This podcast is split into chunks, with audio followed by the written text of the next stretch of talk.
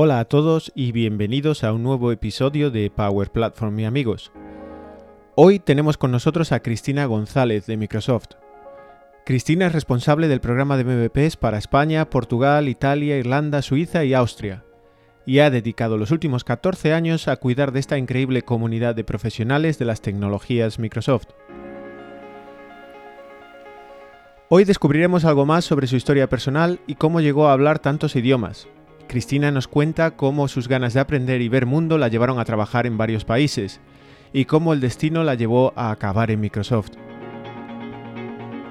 Descubriremos un poco más sobre el programa MVP y su valor para la sociedad y para Microsoft.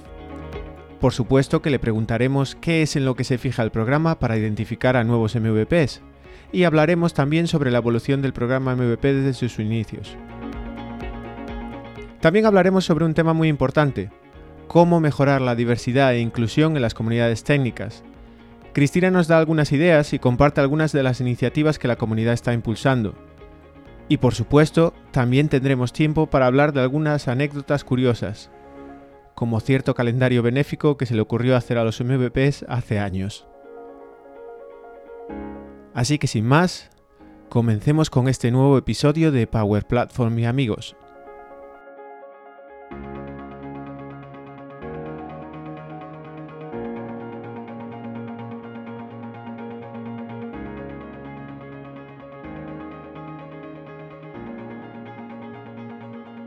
Hola a todos y bienvenidos a un nuevo episodio de Power Platform y amigos. Hoy hemos vuelto al formato de entrevistas que ya lo echábamos de menos y tenemos a una invitada muy especial. Pero antes de darla paso, Marco, ¿qué tal estás? Hola Mario, encantado de estar de vuelta. Eh, ya también echamos de menos un poquito hacer entrevistas y traer a, amigos a, Power Platform y amigos. Y como dices, hoy amigo súper especial eh, que conocemos desde hace muchísimo tiempo y que, bueno, todo el mundo en la comunidad de MVPs conocerá. Tenemos con nosotros a, quién? A Cristina González. ¿Qué tal estás, Cristina? Hola a todos, pues estoy fenomenal y encantada de hablar con vosotros y de pasar este ratito hoy aquí en vuestra serie de podcast. Qué bueno, Cristina, genial. La verdad es que hemos estado, hemos estado bastante tiempo ¿no? intentando cuadrar, cuadrar, cuadrar agendas, la verdad. Eh, muchísimas gracias por, por, aceptar nuestra invitación. Tenemos muchas ganas de, de tenerte en el programa y tantas. Yo mm, siempre, vamos, eh, me acordaré de, cómo empecé las comunidades de Microsoft hace tantos años que ya hablamos eh, otras series del podcast, etcétera, con .NET y, me acuerdo de, cuando conocí a Cristina y todo el mundo friki de MVPs y cómo Cristina nos, nos ayudaba a todos y, me encanta ver que, bueno, aquí sigues eh, ayudando a hacer estas comunidades de, de Microsoft. Bueno, muchas gracias. Pues la verdad que es un placer y, sobre todo me, alegra mucho cuando los que habéis estado en el programa o habéis colaborado en la comunidad os, acordáis y, sobre todo que lo recordéis con ilusión. Sí, muchísima, ¿no? Lo, lo hablamos muchas veces y con otros. Pero, pero bueno, a ver si eh, empezamos un poquito con algunas preguntas para conocernos mejor y que la gente también, eso es, eso nuestros oyentes, que, creo que ya tenemos unos cuantos ahora, eh, cuando empezamos pensamos que nadie iba a escucharnos, que, esto era de risa, pero, pero bueno, ya nos confirma hasta incluso oyentes de Sudamérica, de otros lados, eh, saludos a todos. Así que venga, Mario, vamos a, a darle por ahí. Un saludo para todos nuestros oyentes. Bueno, pues Cristina, vamos a empezar por el, por el principio. Eh, la primera pregunta es la, es, es, la, más fácil. Te aviso que la última pregunta de la entrevista es la más complicada, ¿vale? Eh, pero bueno, ya, ya hablaremos de ello. Eh, Cristina, ¿de dónde eres? Soy de Segovia, de Segovia capital, aunque me considero de pueblo porque la mayor parte de mi infancia la pasé en un pueblo que se llama Turégano, que está más o menos en el centro de la provincia y es un sitio muy bonito y muy pintoresco y aprovecho a todos desde aquí para, invitaros a que si no lo conocéis os acerquéis a, ver su plaza medieval, su castillo y, a comer cordero que está riquísimo. yo, iba a decir el cochinillo también, que yo eh, no sé, eh, no sabía que eras de allí, pero creo que ahora nos vamos a tener que apuntar a hacer un viaje de campo, ¿eh, Mario?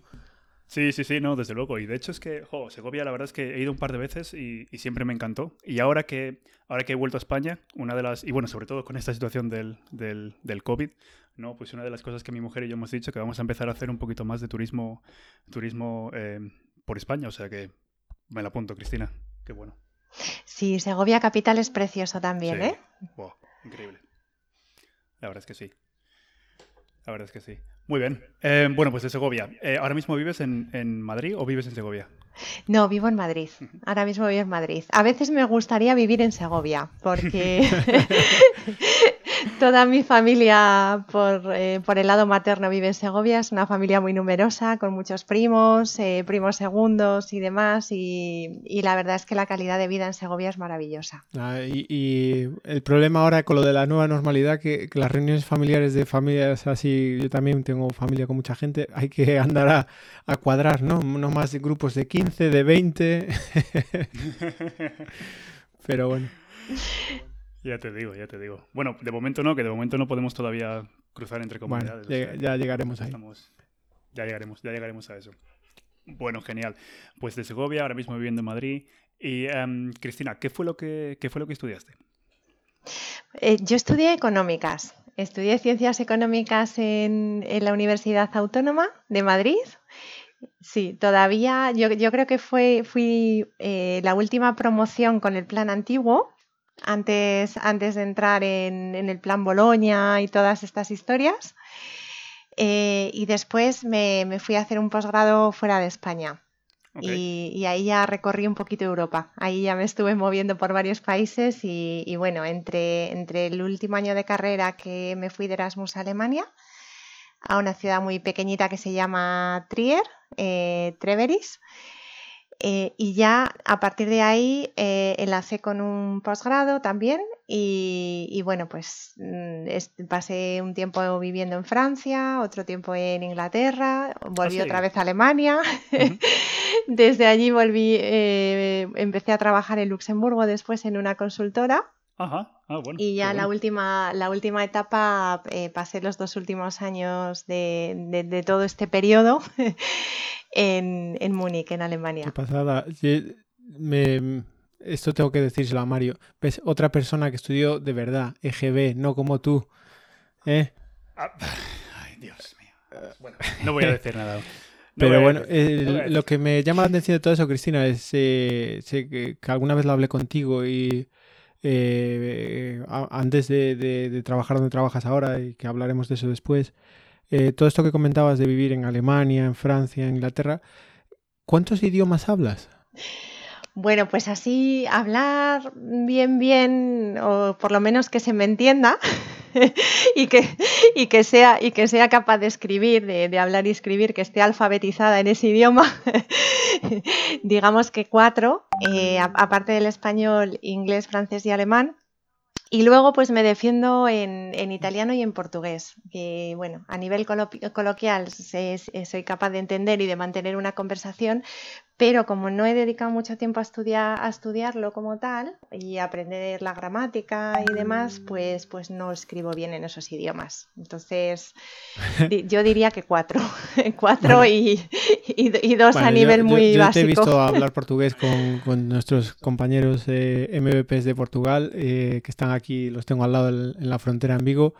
Y, yo diría que, no sé, lo que mucha gente eh, diría es nivel avanzado, incluso con la capacidad de portugués que tienes tú, pero, es increíble. ¿Y, cómo te dio un poco, por, o sea, después de estudiar económicas, etcétera, consultar, cómo te dio por eh, aprender y los idiomas? ¿Fue algo así que siempre quisiste hacer o fue una oportunidad?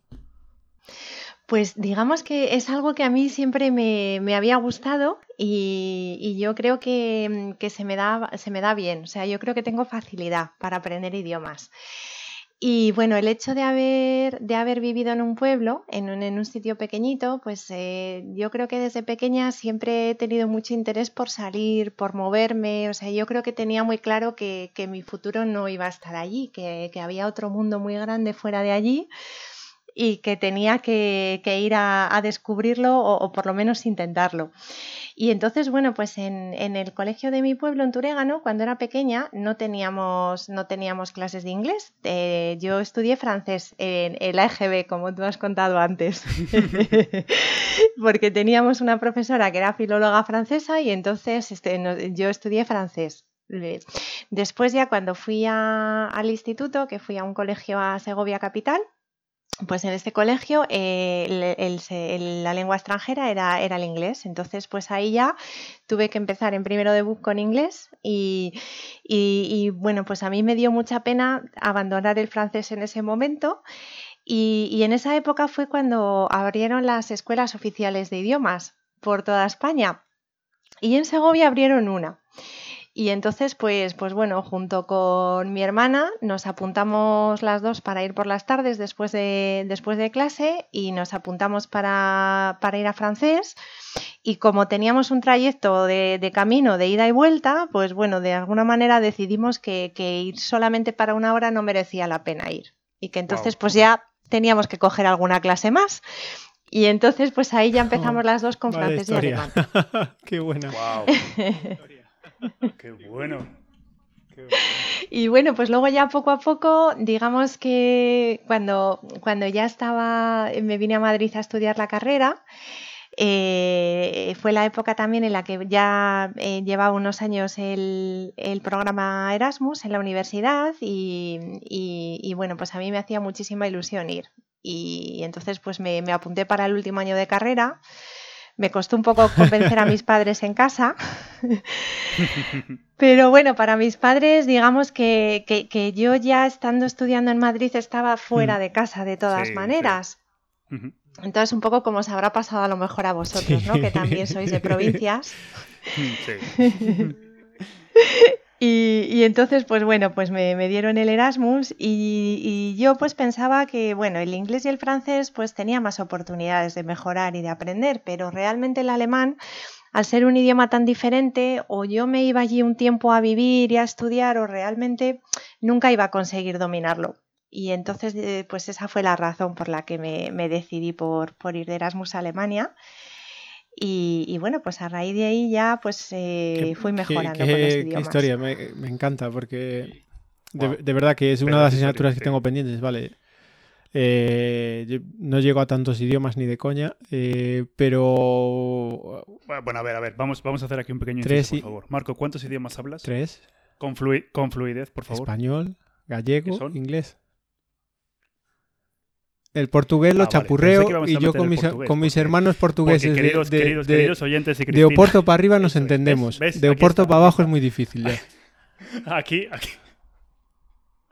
Lo mejor de todo esto es que yo a, Pedro, que es, que es un, amigo de, de Lisboa, MVP también, yo con esto, o sea, cuando fuimos a hacer el Saturday en, Lisboa, em, pues hablando de, de, otros MVPs de España, pues salió el tema de Marco y, salió justo eso, ¿no? Que Marco siempre dice que habla portugués. Y a mí Pedro, que es portugués, me ha dicho que le cuesta un poco al hombre entenderte. Es que es portugués del sur y no tenemos distintos acentos. ¿Sabes? Nivel medio. que, eres nivel medio. Pero no, me llama la atención, Cristian, los idiomas y supongo que te habrá ayudado mucho en el tema de comunidades, etcétera. Así que eh, lo que te quería preguntar es, bueno, eh, idiomas, Erasmus, eh, por el mundo, pero creo que trabajaste un poco en consultoría, pero enseguida acabaste en Microsoft, ¿no? Sí, sí, sí, así es. Estaba, bueno, realmente el, el posgrado que, que yo hice fue un poquito, vamos, fue un poco largo, porque era un programa de tres años en el que estudiábamos en distintos países y hacíamos prácticas en empresa y un poco pues el, tema de la consultoría vino por las últimas prácticas que hice para, dentro del, posgrado. Pero yo recuerdo que aquello no me llamaba mucho la atención. Y entonces seguí buscando y, me ofrecieron otras prácticas también, pero eran ya en, Microsoft en, en Múnich, en la sede de Microsoft en Alemania. Y la verdad es que me pareció súper interesante. Así que me fui para allá para, para Múnich y creo que ya de aquello han pasado 17 años y bueno, pues 17 años después aquí sigo en Microsoft. Wow, qué bueno, qué bueno, qué interesante. O sea que, o sea que eh, estabas, en, estabas en Luxemburgo trabajando en una consultora y, viste una oportunidad para, poder irte a, Micro. ¿Y cuánto tiempo estuviste en, en, en Múnich trabajando en Microsoft? Pues estuve dos años, porque primero empecé con unas prácticas de seis meses y luego me ofrecieron un contrato como, eh, como proveedor externo a través de Contrata, eh, el personal de Contrata, eh, lo, que llamamos coloquialmente nosotros los vendors. y entonces, pues en total estuve dos años trabajando en, en marketing de, para el canal de partners, en, en desarrollo de canal y, sobre todo en acciones concretas para, para, los partners más pequeños, los de pequeña y mediana empresa y lo que era antes, porque ahora ya ha dejado de existir, el canal de ensambladores que los ensambladores eran, eran empresas que, eh, eh, se dedicaban a vender hardware, a vender hardware y en el mejor de los casos con los programas de Microsoft preinstalados ya en los ordenadores que ellos vendían en los equipos, que la mayoría eran equipos de escritorio, no portátiles, estaba, estaba empezando el tema de los portátiles. Y entonces los ensambladores lo que hacían eran que compraban las piezas al por mayor y ellos montaban los equipos y los, los, los, vendían en el mercado con su marca propia o con, o con marca propia o marca blanca. Y eh, bueno, pues con todos, con todo este tipo de, de, de, canal, de, partners, eh, trabajábamos desde allí, aquí, bueno, prácticamente en todos los países.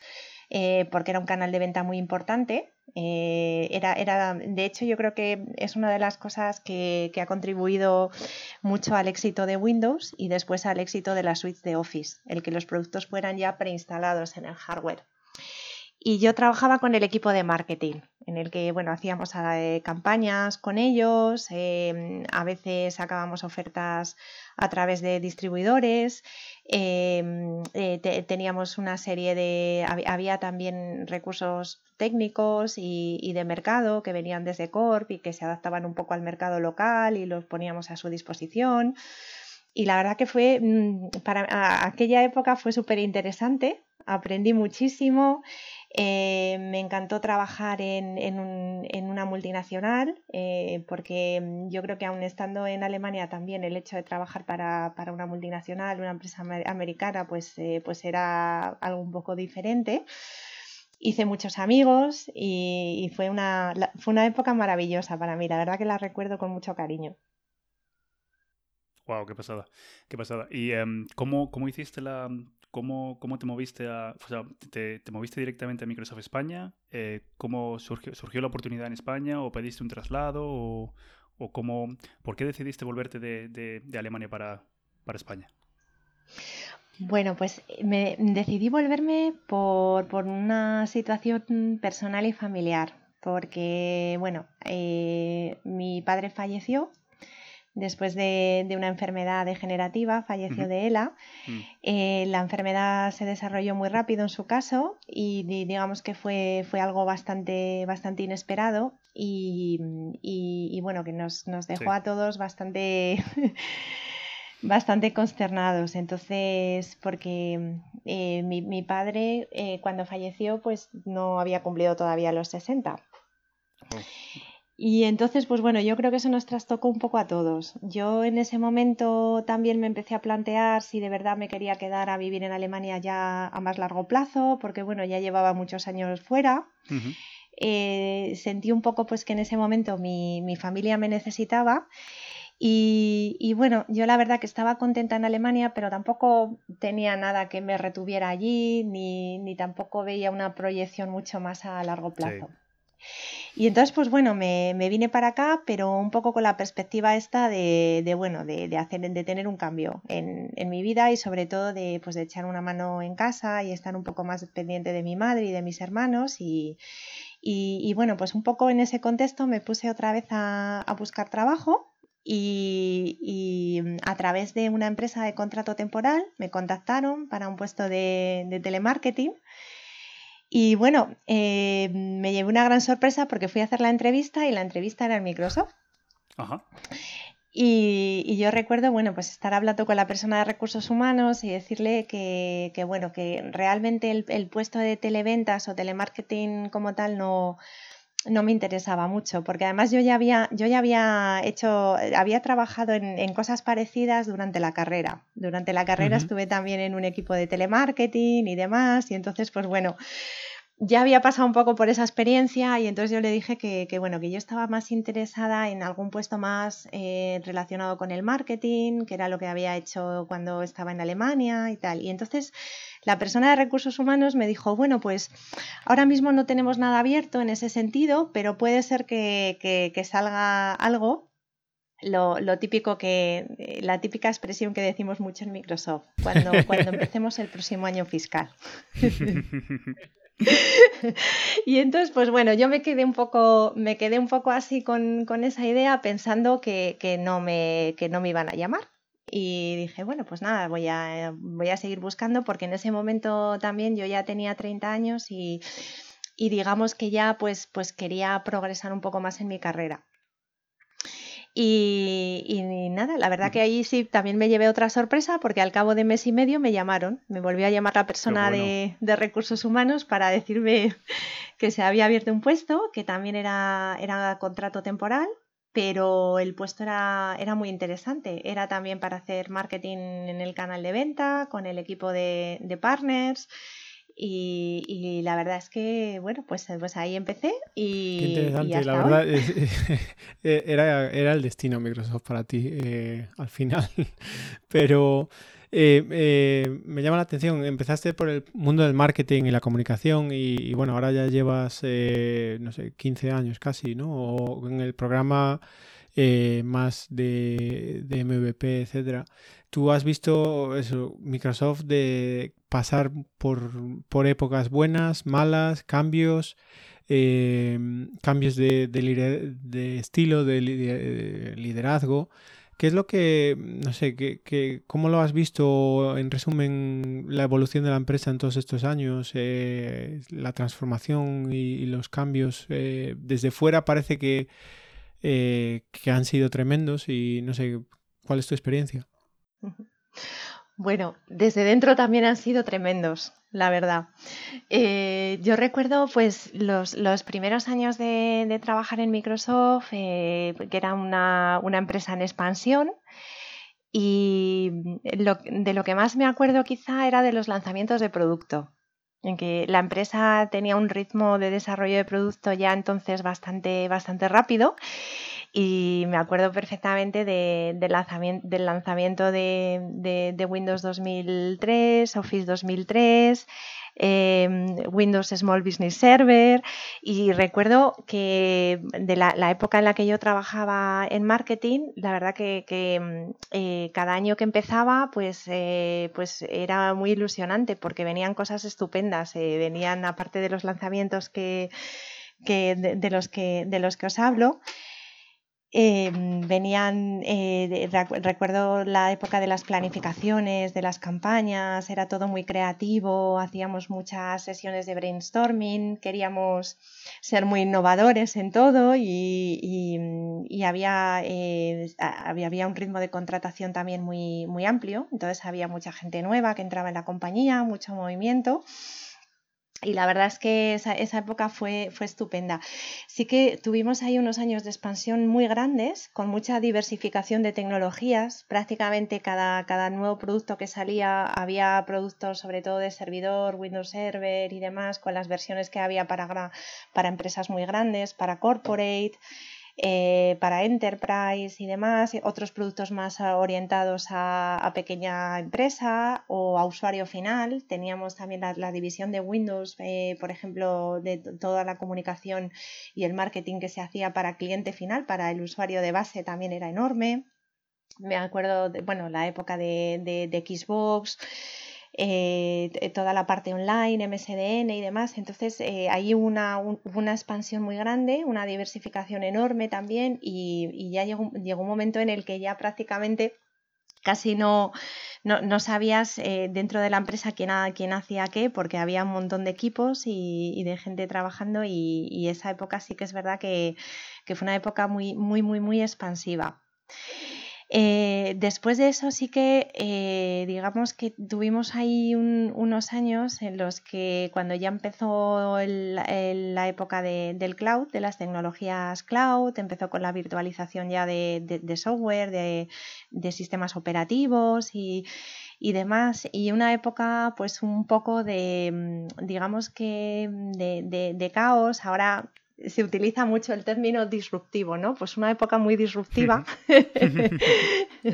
en la que realmente pues empezó a pensar que, bueno, pues que esa visión y ese formato de empresa y esa manera de trabajar en la empresa eh, pues estaba quedando un tanto obsoleta, ¿no? Digamos, de tener tantas versiones, tantos productos en los que cada producto servía para una cosa o dos o tres cosas y todo, y eran como pequeñas piezas de puzzles que se iban encajando unas con otras, ¿no? Y la transición hasta llegar a lo que es la empresa ahora, realmente convertirse en una empresa de, servicios, de servicios en el cloud, eh, pues ha sido también muy interesante, aunque digamos que también ha sido un poquito difícil vivida desde dentro, ¿no? de ver cómo desaparecían estructuras que, que ya existían, equipos con los que yo, por ejemplo, me apoyaba mucho en, equipos como, como DX, lo que antes se llamaba DPE y después se llamó DX, que eran un poco, era un equipo entero de, evangelistas, de técnicos que se dedicaban a trabajar con la audiencia técnica. Y seguro que tú, Marco, te acuerdas que, hemos, hemos, hecho muchísimas cosas con ellos, con la comunidad técnica y demás. Y, todo se ha, ido, se ha ido reorganizando. Y realmente yo creo que ahora ya, eh, desde el año pasado, ahora es cuando realmente o por lo menos yo como empleada, empezamos a entender un poco el, porqué, el porqué de los cambios, ya mm, ha ido cristalizando todas, han ido cristalizando todas las estructuras internas. Y, yo lo que he vivido en general es un poco el pasar de, una, de una, estructura bastante descentralizada, donde digamos que cada, cada oficina de que Microsoft tenía en cada país eh, operaba de una manera bastante independiente y trabajaban en su mercado y hacían cosas en su mercado, por supuesto, coordinándose entre sí con Estados Unidos, pero con bastante autonomía al momento actual en el que realmente ya mm, digamos que la compañía sí que funciona como un todo bastante integrado, en el que realmente bueno, las decisiones se toman en Estados Unidos a nivel de core, pero luego realmente eso queda reflejado en cómo se trabaja en los mercados, en los países y, donde mm, realmente la estructura pues tiene, tiene, es, mucho más ágil, es, es, capaz de dar respuesta a, muchos problemas y a las necesidades que, puede tener cada mercado mucho más rápidamente. O sea que, sinceramente yo eh, al, al, cabo del tiempo sí le veo sentido y entiendo la lógica de por qué se ha hecho esta reestructuración. Y sobre todo para mí ha sido muy interesante también la, llegada de Satya, ¿no? La llegada de Satya Nadella yo creo que ha marcado un antes y un después en la compañía. Porque es un, es un líder, mm, digamos, mucho más ilusionante. Eh, es, es, un, es un visionario, es una persona que transmite un poco el valor de la tecnología transmite muy bien la, visión de, qué se va a poder hacer con esa tecnología y por qué se está innovando en determinadas áreas ahora eh, para poder llegar a, esa visión de un mundo, digamos que más, más, más tecnológico y un mundo en el que todo el mundo eh, tenga la capacidad de crecer y de desarrollarse, tanto las personas como las organizaciones, las empresas y, es, mucho más ilusionante y un poco recupera yo creo que la, esencia y, el inicio de la compañía con, Bill Gates y, con las personas que fundaron la eh, compañía. totalmente de acuerdo. Me encanta escuchar la, perspectiva, sobre todo de alguien que ha estado tanto tiempo. Yo, como sabes, trabajé unos añitos. Eh, y, me acuerdo de ir a las conferencias internas de empleado y ver a, Balmer y, la energía que tenía y hacía cosas. Y bueno, y, hizo su, su, papel con Microsoft y lo llevó a, a, ser una empresa que era. Pero el cambio que se ve ahora con, con Satya en ese liderazgo, esa visión, eh, la estamos nosotros viendo desde fuera la, la, velocidad a la que avanzan las cosas, eh, por ejemplo, el mundo que nos toca a nosotros más, a mí, a, Mario y a nuestra comunidad aquí de Power Platform, es increíble la, inversión, capacidad de cambio, visión eh, que tenemos ahora. Entonces, bueno, ya, ya llevamos un ratito hablando y, viendo de esto y, me gustaría empezar a tocar un, poco el tema de la comunidad y, preguntarte, em, Cristina, desde tu perspectiva y desde dentro de Microsoft, eh, que llevas tantos años trabajando con el programa eh, de MVPs, ¿qué es para ti la, importancia de, la comunidad y de los y, en general y de los MVPs en particular para Microsoft? Bueno, pues para Microsoft es, es un pilar fundamental la comunidad. Y, la verdad es que eso a lo largo de los años, eh, esa, idea se, va manteniendo y se va reforzando, no solamente por el hecho de, la longevidad que tiene el programa MVP, que es un programa que surgió, pues como todos sabéis, para dar reconocimiento a, personas que, comparten sus conocimientos y sobre tecnología y que ayudan a otros a aprender. Eh, y que es yo creo que la iniciativa o el programa que, lleva más tiempo en, pie en Microsoft, porque ahora mismo ya eh, va a cumplir dentro de poco 30 años el programa pero ya Microsoft, antes de que existiera el, premio MVP, eh, los grupos de producto de Microsoft ya tenían relación con, las personas que, estaban empezando a hacer o que se consideraban comunidad técnica, con aquellos técnicos que probaban la tecnología y probaban lo último que salían y enseguida les daban feedback y demás.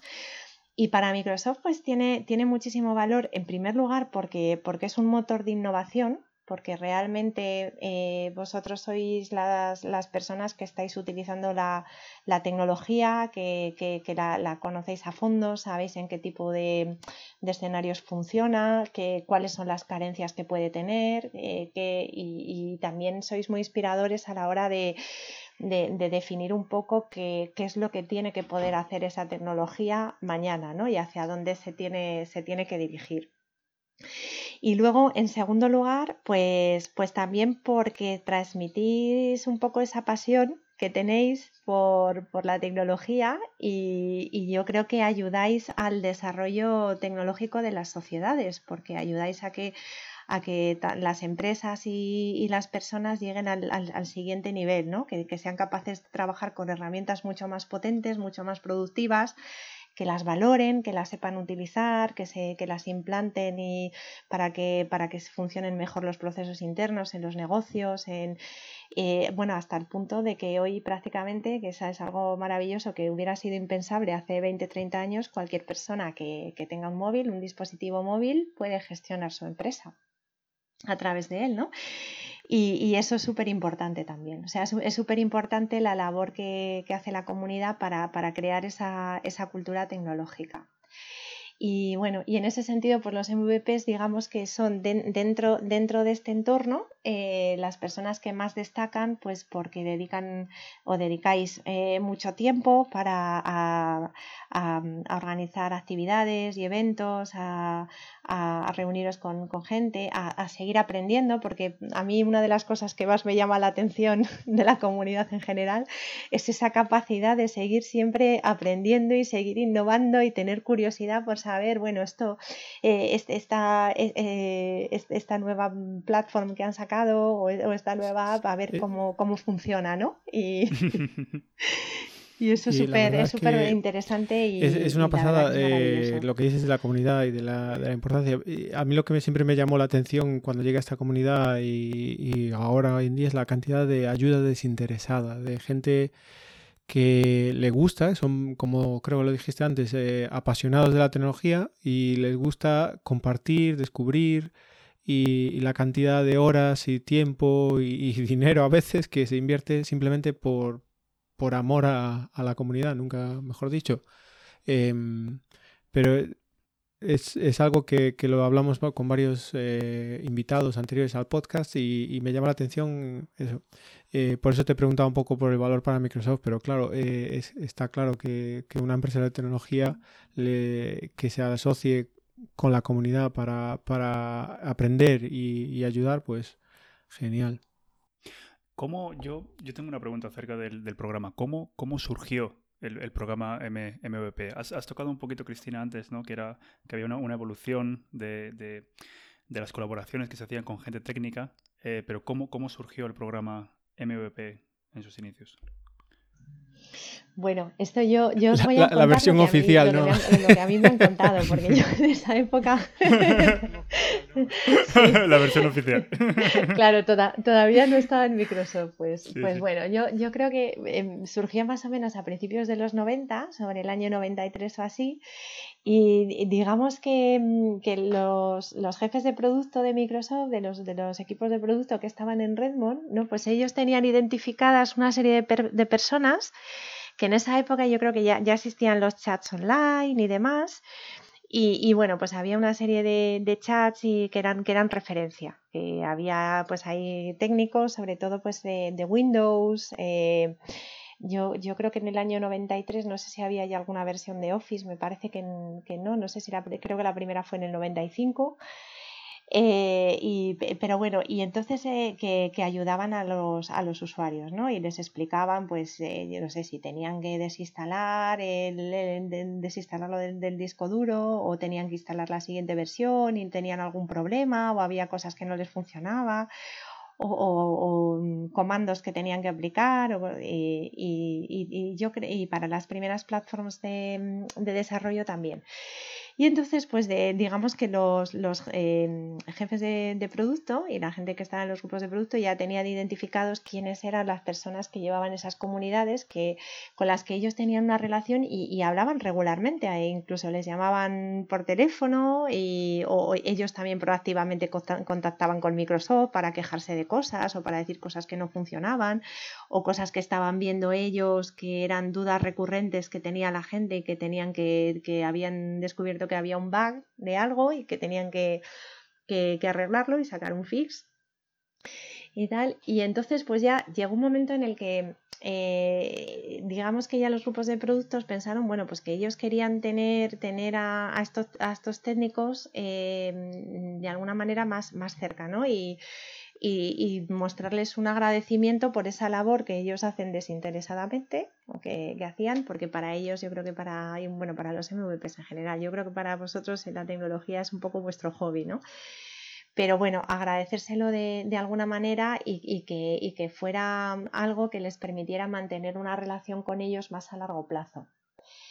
Entonces, pues a partir de ahí yo creo que fue cuando les, empezaron a invitar a ir al campus, a, Redmond, que es un poco la base también del MVP Global Summit. Y, si a vamos, a veces eh, yo he visto algunas fotos de los primeros MVPs Global Summit que realmente eran, unas reuniones pues con 25 o 30 personas, que eran casi todos de Estados Unidos. Luego ya, yo creo que a partir del año 97 o 98 empezaron también a premiar a personas de fuera de Estados Unidos, porque ahí ya yo creo que en España me parece que fue Miguel Egea el primero que, premiaron de fuera de Estados Unidos y luego enseguida, enseguida empezaron a premiar a más. Eh, y, entonces pues empezó un poco de esa manera un poco informal, ¿no? Y ya se empezó a convertir en, en algo más estándar.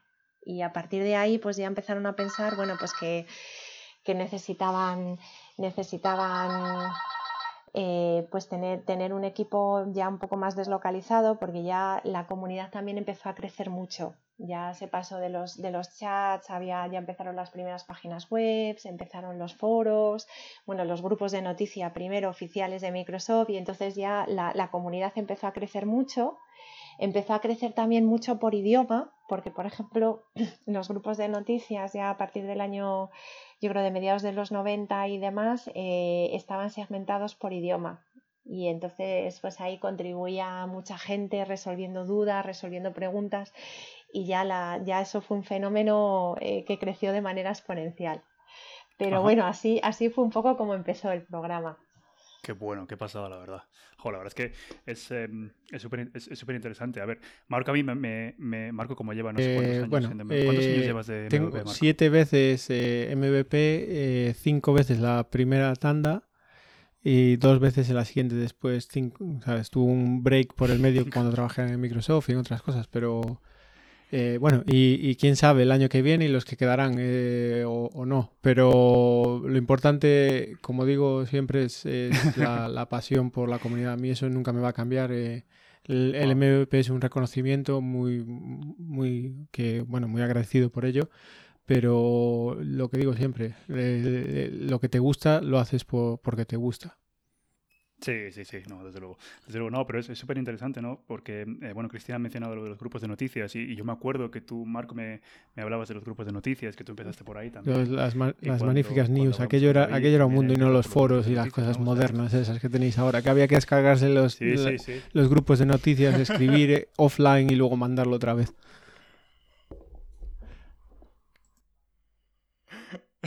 qué bueno, qué bueno, qué bueno. la verdad es que es súper es, interesante. Em, bueno, pues Cristina, la, pregunta del, del, millón de dólares eh, que tanto yo como, como nuestros oyentes están haciendo. ¿Qué hay que hacer para... Creo que esa no te la han preguntado nunca, ¿no, Cristina? ¿Cuáles son los pasos? Creo que esa no te la han preguntado nunca, ¿no? Seguro, estoy seguro que nunca te la han preguntado, Cristina. No, no, no, no. Es una, es, esto yo, yo, creo que es, es, lo que más interesa a la mayoría de la gente. Y, y la verdad es que es, eh, es, una pregunta complicada de responder porque no, no hay una receta mágica para, para ser MVP. Digamos que, que bueno, eh, hay, hay muchos caminos, eh, no, no, es algo que yo creo que la gente se tenga que poner como un objetivo, porque realmente el premio MVP llega a las personas que, más destacan en la comunidad técnica em, y, la mayoría de las veces llega cuando uno menos se lo espera. Y un poco al hilo de lo que comentaba Marco, a la mayoría de los, bueno, de los MVPs, eh, por no decir todos, les, les, llega por hacer un poco, por hacer lo que, lo que más os gusta. Entonces, em, cada persona a la que damos el premio, pues, pues es, diferente del resto. Y, cada persona pues hace un poco lo que más le gusta, lo que mejor se le da, eh, a lo mejor dentro de las posibilidades que, tiene cada uno. Eh, pero vamos, en general lo que, lo que más se valora es em, que tengáis presencia en la comunidad, vosotros, por ejemplo, ahora a través de estos podcasts habéis creado una comunidad muy chula y estáis ahí y entonces mantenéis a la, gente actualizada, vais sacando temas nuevos, eh, invitáis a gente. Pues bueno, hay muchas personas o hay, hay MVPs que, que, llevan comunidades eh, online eh, o comunidades de, encuentros presenciales, que ahora, por ejemplo, se han puesto muy de moda los grupos de Meetup y demás, y muchos de ellos dais, dais charlas en, eventos eh, que unas veces los organizáis vosotros y otras veces participáis en eventos que organizáis conjuntamente con otras personas o con otras comunidades.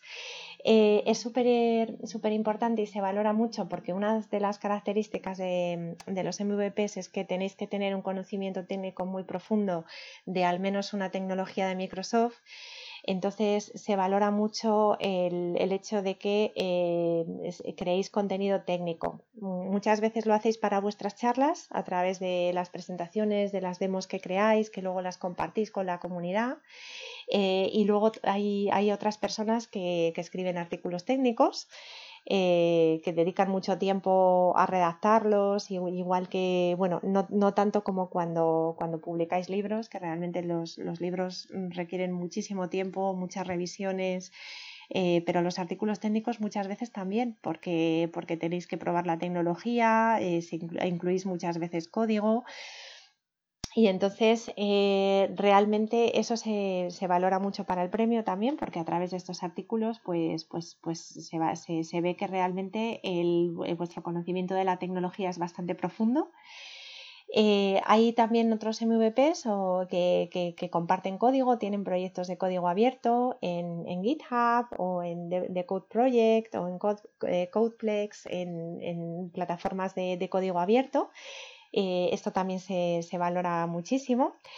Eh, muchas veces también hacéis, hacéis labores de, mentoring. Eh, pues a veces con, estudiantes universitarios o con personas que llegan nuevas a la comunidad y realmente las ayudáis a, que sigan creciendo y sigan aprendiendo y esto también se, valora un montón.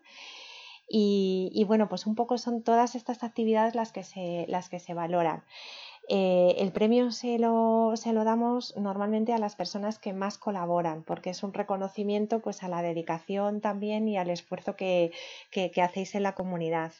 Y porque normalmente cuando, cuando, evaluamos candidatos nuevos, pues dependiendo de la tecnología en la que estén colaborando con la comunidad, eh, pues también se, se, compara un poco lo que hace esa persona con los miembros de, de la comunidad que ya tienen el premio MVP porque, porque hay que mantener un estándar bastante alto. Pero bueno, en realidad no, como os decía, no hay una receta para, para, ser MVP. Hay personas que a lo mejor se centran mucho en dar charlas, en, en, hacer conferencias o participar en eventos. Hay otros MVPs que, que, que les gusta más el trabajo de, de redacción y de publicación de artículos. Hay personas que hacen las dos cosas.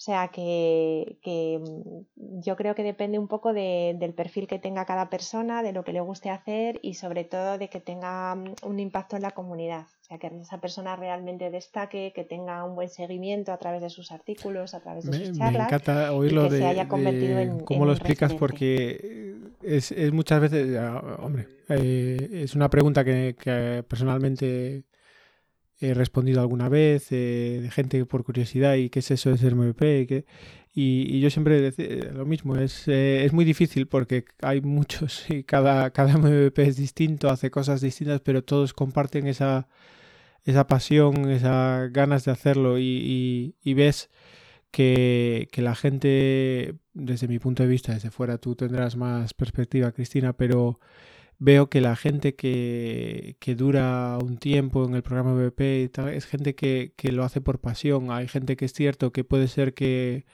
que haga un esfuerzo con un objetivo, como decías tú, porque se ponen por, eh, objetivo ser un MVP y destaca tal, pero luego no es, no es un esfuerzo tan digamos por pasión o por, por ganas natural y acaba muriéndose con el tiempo y, y me, me gusta eso que me quedo con esa frase y, la marcaré, que, que, ser MVP no es un objetivo. La cantidad de, veces que he escuchado a gente decir, eh, no, hoy este año tengo como objetivo llegar a ser MVP y, pensaba, es ridículo eh, eh, tener un objetivo como eso. El objetivo tiene que ser, desde mi punto de vista, a, pues, participar, divertirse y aprender.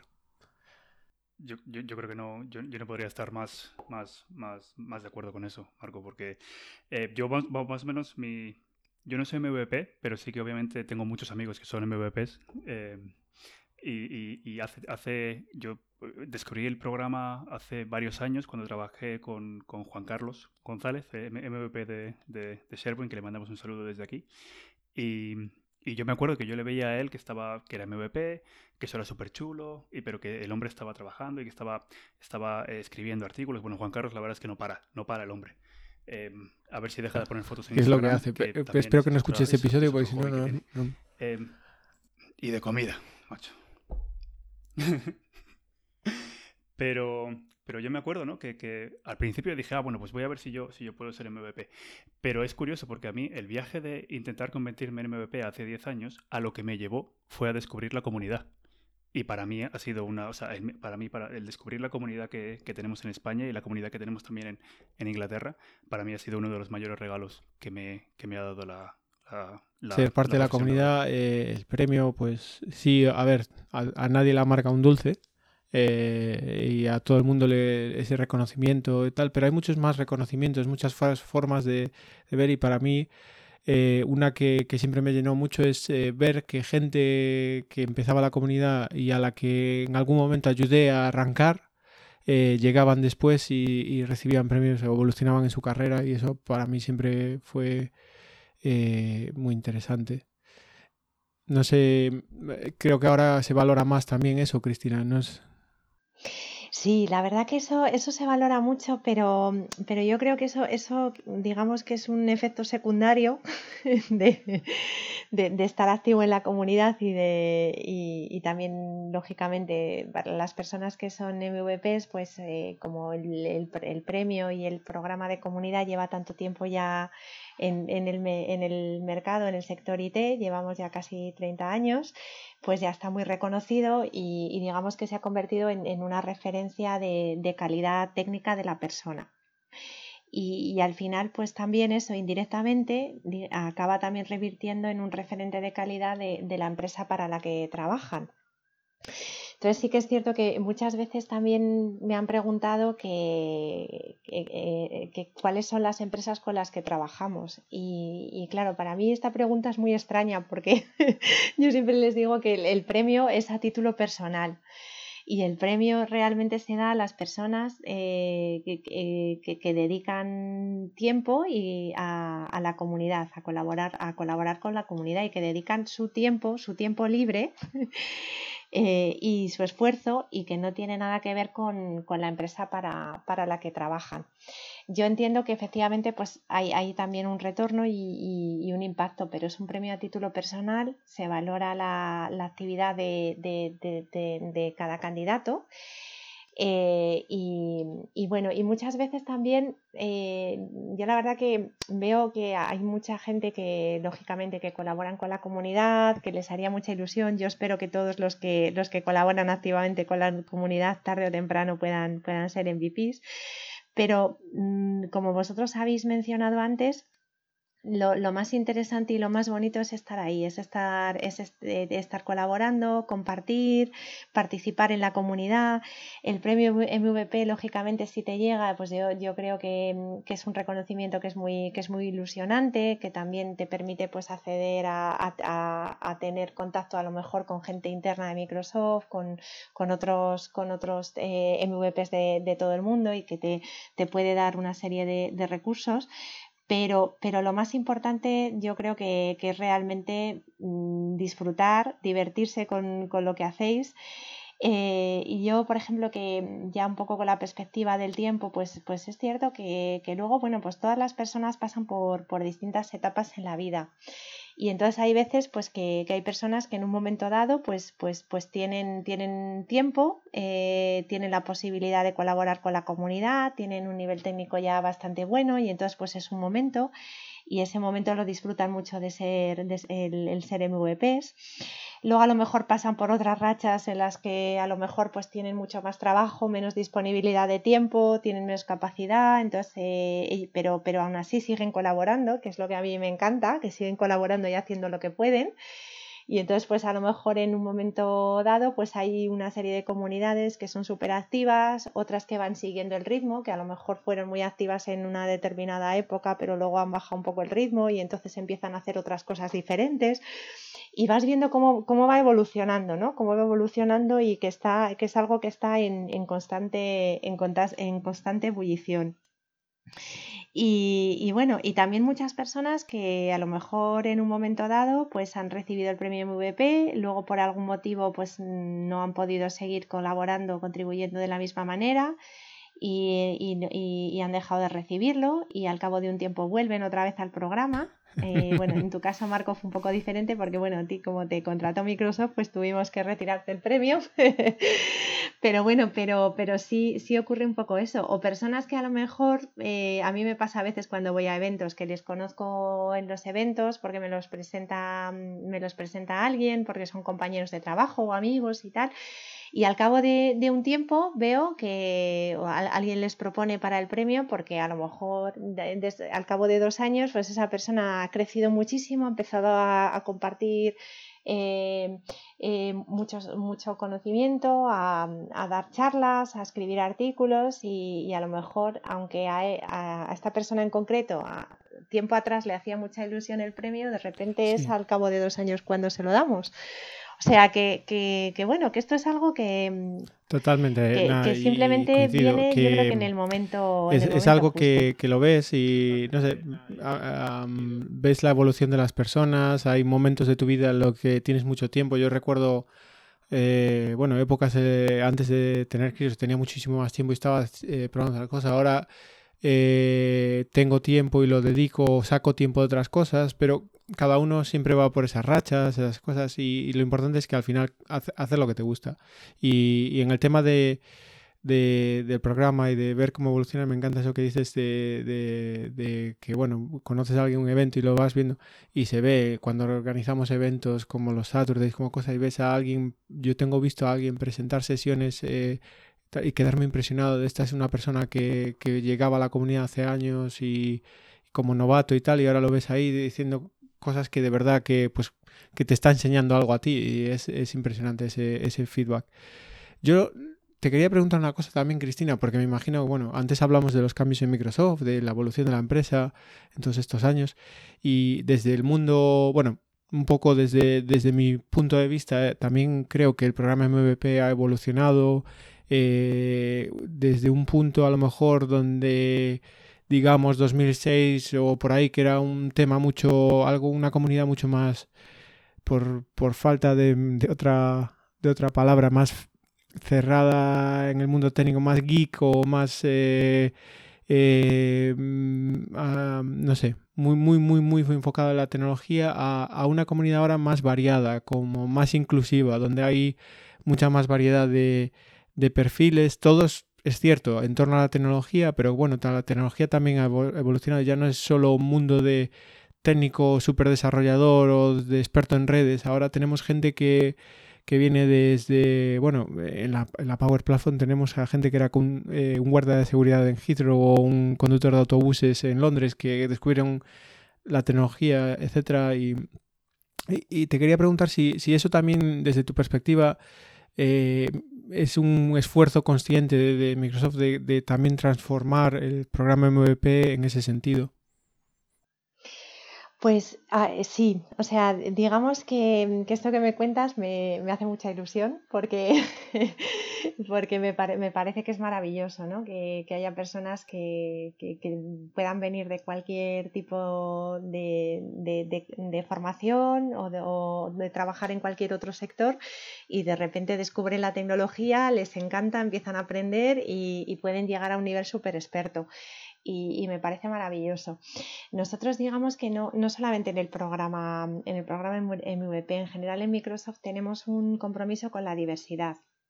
Y, bueno, y esto a veces también es un poco difícil de explicar porque, como os comentaba antes, y parafraseando un poco a, uno de, los directores de, nuestra organización, ¿no? que decía que, que, todos, la, la diversidad consiste en respetar un poco el hecho de que todas las personas somos diferentes. Y eso e, es, así, ¿no? Pero, pero sí es cierto lo que tú comentabas, que digamos que a lo largo de los años sí que hemos tenido una inercia de tener perfiles muy parecidos, eh, tanto en la comunidad como dentro del programa MVP, que generalmente pues bueno, eran personas que, venían de, una formación de ingeniería de software. Em, y que trabajan en el sector, en el sector tecnológico, eh, muchos de ellos con perfil un poco más de, consultor, consultor, desarrollador y demás, este tipo de perfil. Y sí que en ese sentido la comunidad, eh, pues mm, nosotros éramos conscientes de que se estaba volviendo bastante, bastante endogámica. Entonces, pues em, digamos que nosotros, de, o sea, por nuestro lado, pero también yo creo que es mérito de la comunidad eh, por sí misma. Eh, yo creo que es un mérito un poco de todos. No, eh, pues, pues hemos intentado ver que, que, bueno, pues que todos podemos formar parte de la comunidad y que también necesitamos pues, pues que estén representados todo, todo tipo de, de perfiles, ¿no?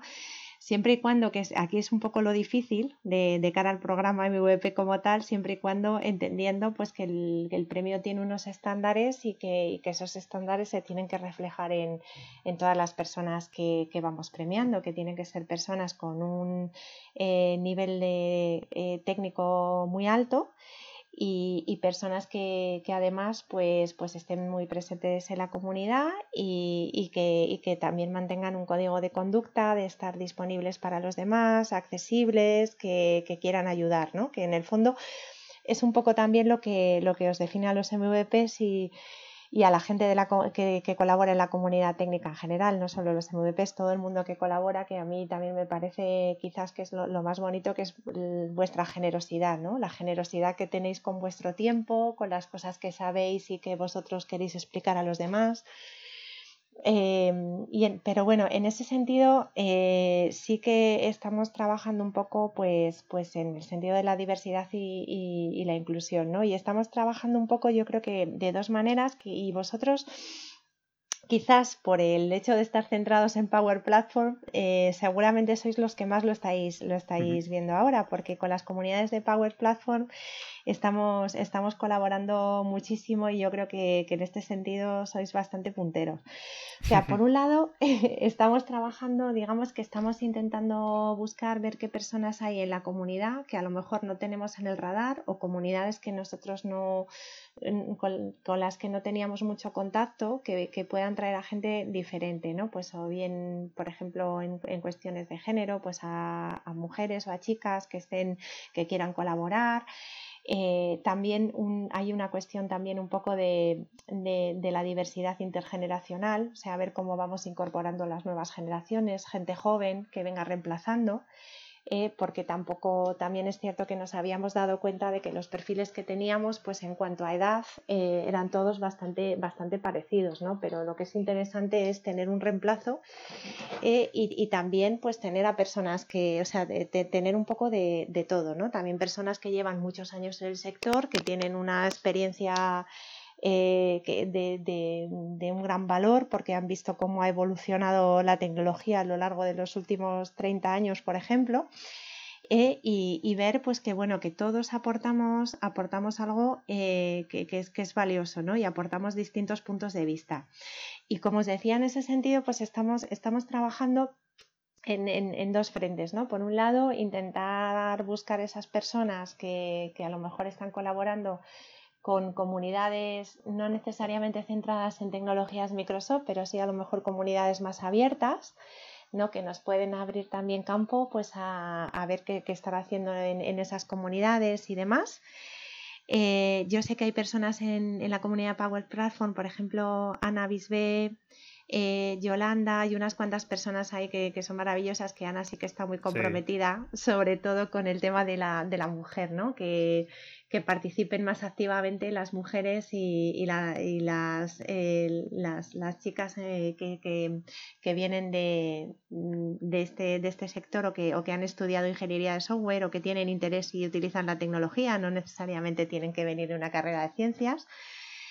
Eh, y mm, digamos que ahí sí que nos habíamos dado cuenta de que faltaban o nos faltaban referentes, ¿no? El hecho de que quizás eh, bueno, pues las mujeres participaban menos porque se sentían menos identificadas con la imagen que tenemos de la, de la comunidad.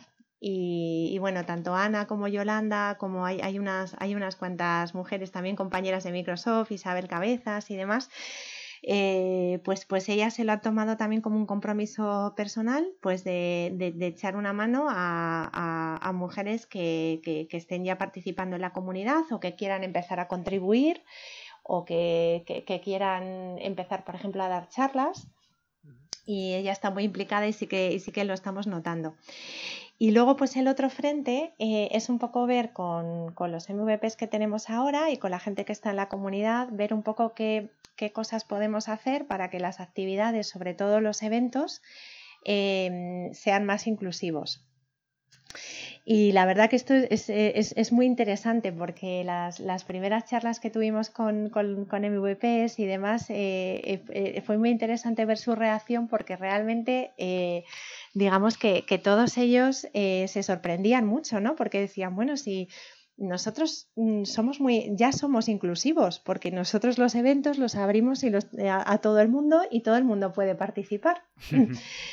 y en ese sentido, pues claro, digamos que estamos haciendo un poco la transición de decir, bueno, de una actitud de, de inclusión un poco más pasiva a una actitud más activa. O sea, decir, no solamente mi evento es público y puede venir quien quiera, sino que además yo voy a hacer lo posible para que vengan personas que habitualmente no vienen.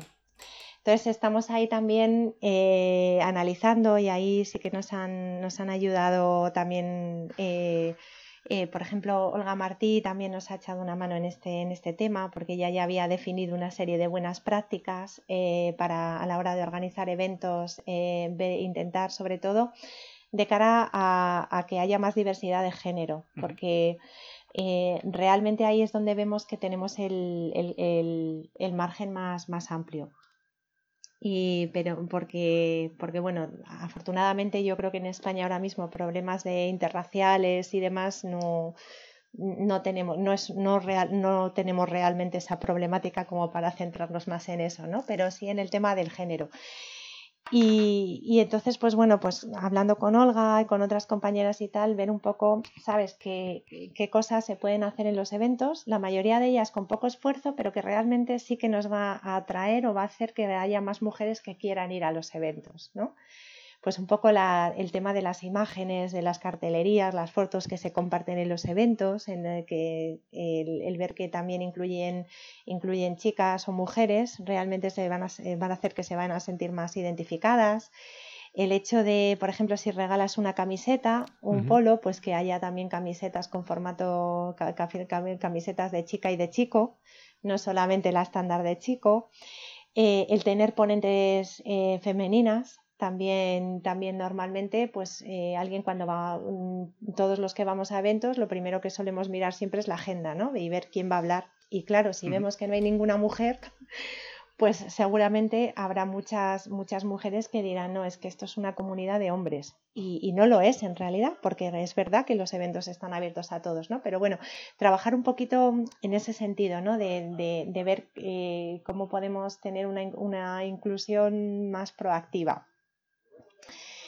Y, bueno, pues, eh, pues en general estamos trabajando, como os decía, en, estos dos lados y sí que hemos empezado a ver el fruto porque la verdad que yo estoy muy contenta de ver que poco a poco, prácticamente cada mes, eh, vamos nombrando hombres y mujeres, nuevos miembros del programa. Y, y, la verdad que esto me da, me da mucha satisfacción y en ese sentido sí que en, eh, en, general a todos los a todos los MVPs porque la mayoría se bueno pues la mayoría por no decir yo, yo creo que todos o sea no, no tengo queja de, de, ninguno en absoluto pero todo el mundo se lo ha tomado con seriedad y, y, realmente sí están implicados en esto pero en particular sobre todo a las comunidades de Power de Power Platform que, que, se están convirtiendo en un, eh, De hecho, lo, lo, discutimos cuando invitamos a Ana fue una entrevista también que si no la habéis escuchado, escucharla está en los archivos. Eh, la historia de Ana es impresionante y lo, lo hablábamos y la, y la verdad es que, que es, es, increíble cómo va cambiando, pero la diversidad es muy importante y, la inclusión y, hacer... Eh, eh, a veces necesitas que te abran los ojos a, a por qué tú crees que, que, lo que dices tú, que estás siendo eh, inclusivo o que no estás poniendo barreras, pero en realidad hay, barreras que no son conscientes y tenemos que hacer esos pasos para, para de verdad incluir a todo el mundo. Eh, me acuerdo de una charla que tuve la oportunidad de, ver de un compañero de Microsoft. Esto fue ya, em, ya no trabaja para Microsoft y fue una charla sobre diversidad e inclusión y en ese día descubrí eh, este, esta persona eh, no me acuerdo cuál es el término exacto y no quiero ser políticamente incorrecto, pero le gustaba eh, vestirse de mujer. y, yo no, trabajé con él muchos años y nunca lo supe. Y no lo supe porque él no se sentía libre para ser quien era en el trabajo en aquel momento. Y cuando dio la charla esta, la dio vestida de, mujer, me acuerdo además de mujer un poco geek que iba de, vestida de, Star Trek, y, nos explicó eh, todo el tema de diversidad e inclusión de una manera que, me hizo clic en aquel momento y, entender eh, esas barreras inconscientes. O sea que muchas gracias Cristina por, comentarnos eso. Mario, yo creo que tenías otra pregunta por ahí para, para Cristina, ¿no? Eh, sí, sí, sí, sí. La verdad es que nos, estamos dejando llevar porque la verdad es que lo que, Cristina nos estaba contando, la verdad es que, bueno, increíble. Em, pero, pero conscientes de que ya llevamos una hora, una hora y cinco minutos. Em, Cristina, eh, bueno, ¿cuál es tu ¿Cuál es tu misión dentro del programa MVP? Porque hemos hablado, hemos, hemos hablado un poquito de tu carrera, hemos hablado del programa MVP. ¿Qué es lo que haces? Cristina? bueno, pues fundamentalmente dos cosas. En realidad eh, tres porque tengo una misión que me he puesto yo a mí misma, ¿no? Pero bueno, eh, dos cosas. La primera, eh, vamos, por, por, por, esquematizarlo mucho, mucho, mucho. La primera de todas, pues, pues encargarme de, buscar y de identificar a aquellas personas que destacan en la comunidad y que merecen recibir el premio Y, bueno, pues ahí sí que hacemos, seguimos un poco eh, la actividad en las comunidades técnicas. Eh, eh, nos ayuda mucho los, los MVPs que tenemos ya en el programa, compañeros de Microsoft, que nos van referenciando también personas que ellos, ellos ven que, que destacan en la comunidad. Y entonces, pues, mm, o sea, es súper importante el, poder encontrar a aquellas personas que, están haciendo una labor maravillosa en la comunidad y que de verdad se merecen el premio. Eso por un lado. Y luego, por otro lado, pues eh, una vez que ya eh, los MVPs han recibido el premio, bueno, ahora mismo también trabajamos con el programa Regional Director, que es algo que para mí es un poco nuevo. Eh, no tanto en la parte de recruitment, porque el programa se, Regional Director es otro programa de comunidad que, en la que se, premia a otro tipo de influenciadores técnicos que son un poco diferentes de los MVPs.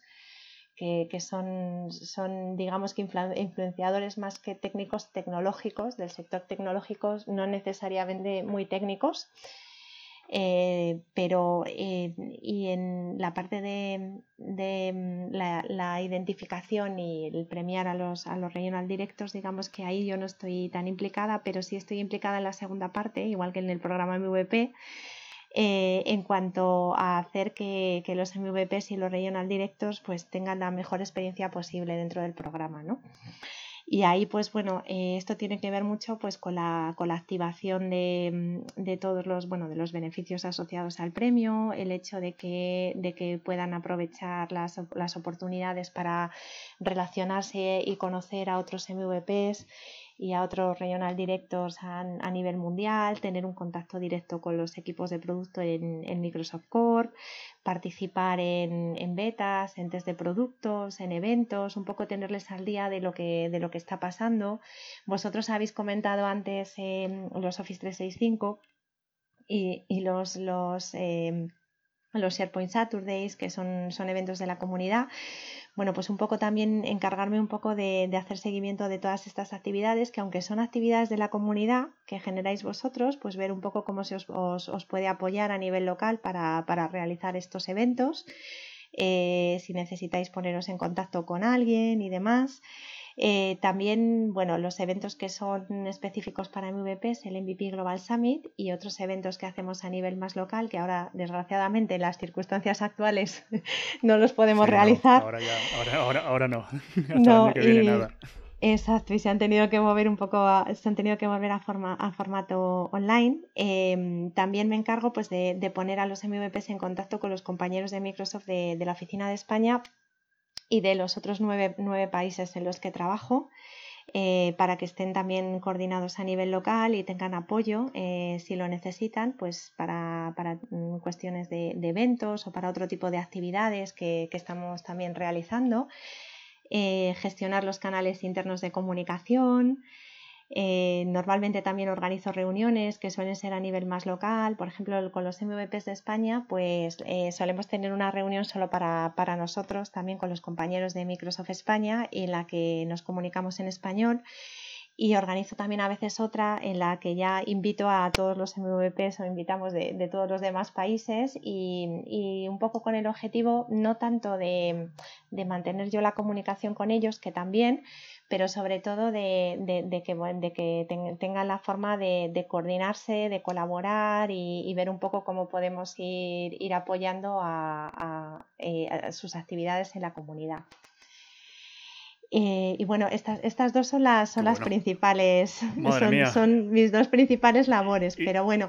Y luego la tercera que os, que os contaba un poco, pues que mm, digamos que el, tema del diversity y la inclusión, que, que, para mí es algo que, que me, me, me, gusta, me ilusiona mucho y, y, que sí que me lo estoy tomando también como, como un reto personal, ¿no? El, el intentar que la comunidad sea cada vez más, más diversa y más inclusiva.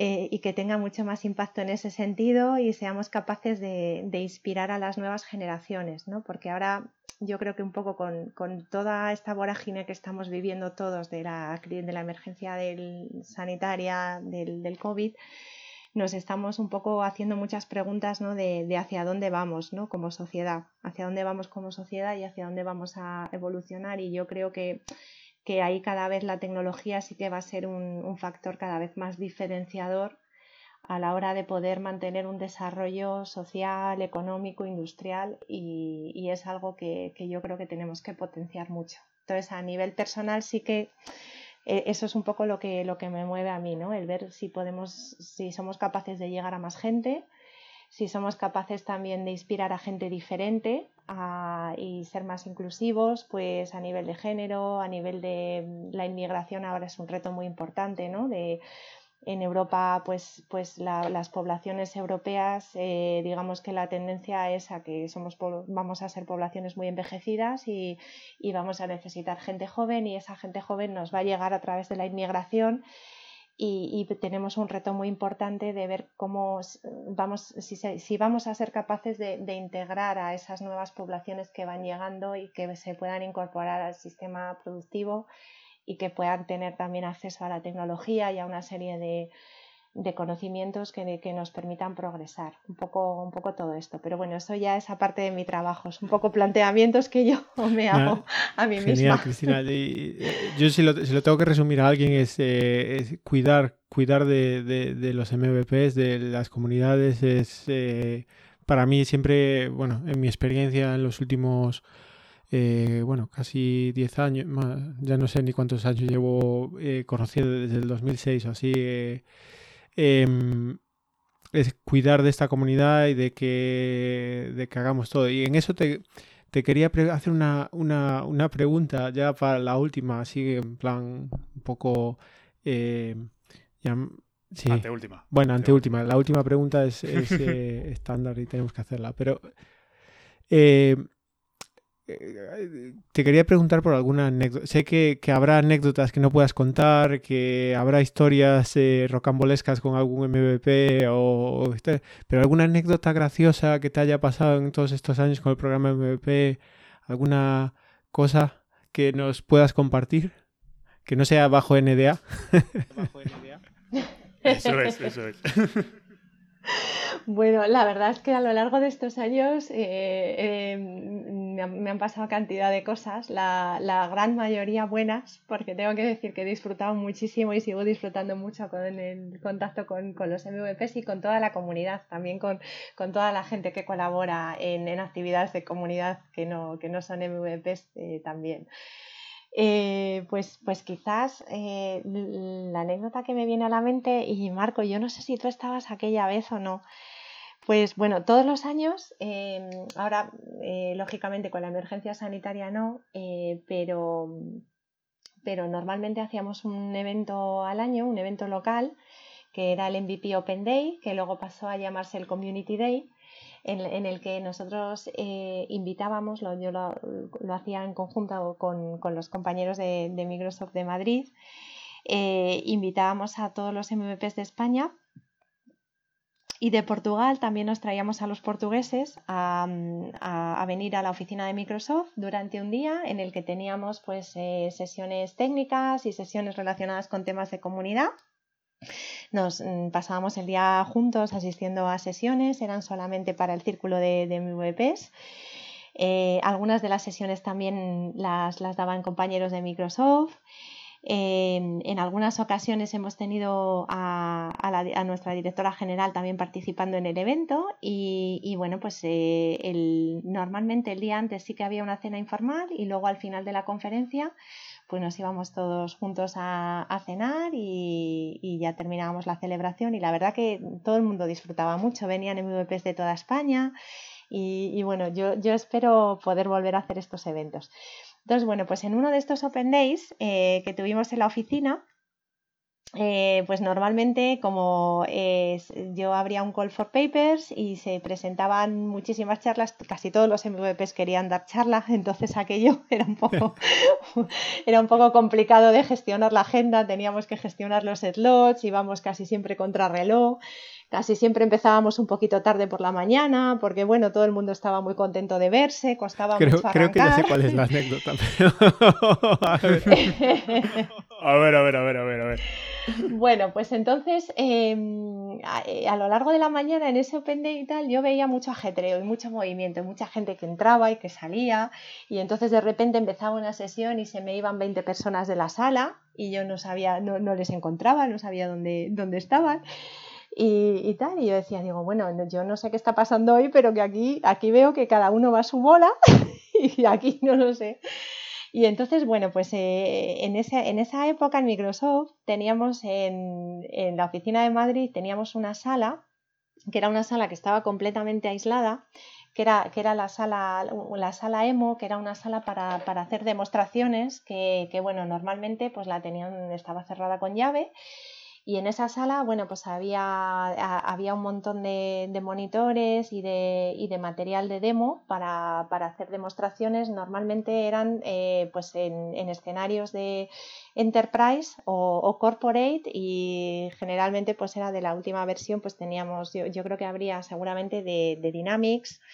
Eh, de, Windows Server, SQL, bueno, este, escenarios bastante complejos y normalmente se invitaban a, clientes eh, pues bastante, bastante grandes, pues podía venir eh, Telefónica, podía, podía venir el Banco Santander o el BBVA, en fin, clientes un poco de ese calibre o, o, a lo mejor del sector público y demás. Y entonces, pues bueno, pues esa sala estaba, estaba cerrada con llave, había que solicitar el acceso con muchísima antelación y además no solamente había que solicitar el acceso, sino que había que gestionarlo a través de una determinada persona que era un poco la que conocía pues cómo se, hacían las demos en esa sala y había que preparar eh, con esa persona la, sesión, ¿no? Bueno, pues nada, pues eh, en este evento, en el Open Day, pues eh, lo que os contaba, yo veía gente que entraba, que salía, que muchísimo ajetreo y tal, y yo diciendo, bueno, pues no, no sé, no sé qué está pasando aquí y tal, y ya de repente digo, bueno, de, repente sigo a uno de los que salen, digo, voy a ver a dónde va. Y nada, y estaban, le veo que entra en la sala emo. Y yo diciendo, pero ¿cómo están en la sala emo? Yo pensando, si esto no se puede entrar y yo no he solicitado el acceso y aquí como alguien se entere. Total, que voy a intentar abrir la puerta y desde dentro eh, todo el mundo diciendo, no, no entres, no, no se puede, no se puede entrar, no se puede entrar. Bueno, pues el caso es que se habían metido en la sala emo, no sé cómo habían conseguido la llave y estaban haciendo una sesión de fotografías porque estaban haciendo un, calendario tórrido. Que, aún tengo una copia. que aún tengo una copia. Oh, Yo también que lo había organizado uno de los MVPs y, claro, pues estaban allí todos, todos, todos en, pues eso, como, como Dios les trajo al mundo. y, utilizando en, lugares estratégicos eh, productos de Microsoft. Fue, apoteósico ese calendario. Bueno, yo en aquel momento me puse blanca, roja, yo no sabía qué hacer, porque claro, aquello ya estaba en marcha, no podía entrar, yo, yo me estaba imaginando ya la directora general viniendo por la puerta, ¿sabes? Con alguien de Telefónica o de algún banco. Esa fue muy buena. Yo pensaba, Dios mío, Dios mío, yo me, veía ya con, bueno, yo, yo me veía ya con la carta de recursos humanos en la mano. Madre mía. Qué buena. Madre mía. El caso es que, bueno, al final, al final el, el, calendario salió muy bien. Yo también lo tengo, Marco. La verdad que lo tengo un poco de recuerdo porque, porque cada vez que lo veo me, me río mucho, me acuerdo de, de, aquella anécdota, pero en, en, aquel momento yo, no os podéis ni imaginar el rato que pasé. de, hecho, me daba algo. No sé, yo creo que fue una época de oro, muchas cosas para mi recuerdo, porque era mi momento personal y tal, y, y hubo una gran cantidad de gente que conocí a través de eso y que aún, aún nos echamos unas risas de vez en cuando recordando anécdotas como esas y otras historias que, mejor no contar en directo en, en Seattle y, en distintas eh, reuniones, pero nada, creo que, es una neta genial. Creo que nos queda una última pregunta, ¿verdad, Mario? flipante. Y esta, esta es la más importante, ¿eh, Cristina. ya, lo sabes, es la pregunta de nota y a ver, a ver la respuesta. Dependiendo, dependiendo de la respuesta es, es, cuando decidimos publicar el episodio o no. Bueno, Aunque bueno, con hicimos una, una, una, excepción. Vamos a ver. Después de toda esta pedazo de entrevista, ¿la tortilla de patata con cebolla o sin cebolla? a mí personalmente me gusta más con cebolla. Bien, has pasado la prueba. Muy bien.